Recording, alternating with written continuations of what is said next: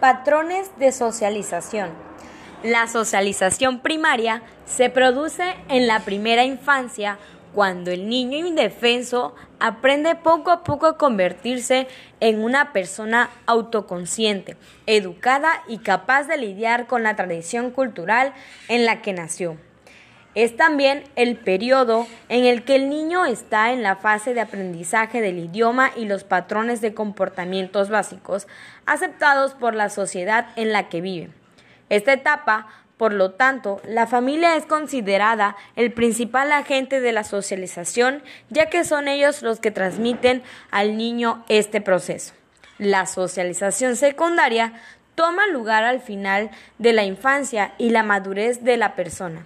Esta etapa, los agentes de socialización son los maestros, las escuelas, los grupos de pares, organizaciones, medios de comunicación e incluso el lugar del trabajo, sustituyendo el papel desempeñado por la familia en la primera infancia.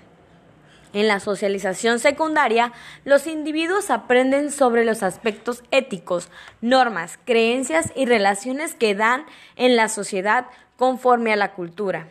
La socialización terciaria supone un nivel diferente de socialización y que la viven aquellas personas que han experimentado una desviación de la norma social, como las personas que han cometido delitos y se encuentran en la cárcel, que deben atravesar por una etapa de resocialización como condición para poder reintegrarse en la sociedad. Ejemplos de los tipos de socialización. Socialización primaria. El comienzo de la socialización para cada persona recién nacida es su grupo familiar inmediato. Las relaciones con los progenitores y con los hermanos aportan información esencial para el niño sobre cómo interactuar con otras personas y, de este modo, genera patrones de comportamiento básicos que le permitirán integrarse a la sociedad en el futuro.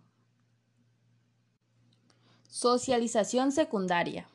Las instituciones educativas, las instituciones religiosas, los clubs, grupos de amigos, en todos estos casos, cuando la persona se integra a un nuevo grupo, incorpora reglas distintas y nuevas formas de relacionarse y convivir. Socialización terciaria. Una persona que ha delinquido es condenada a permanecer en prisión durante una cantidad de tiempo determinado.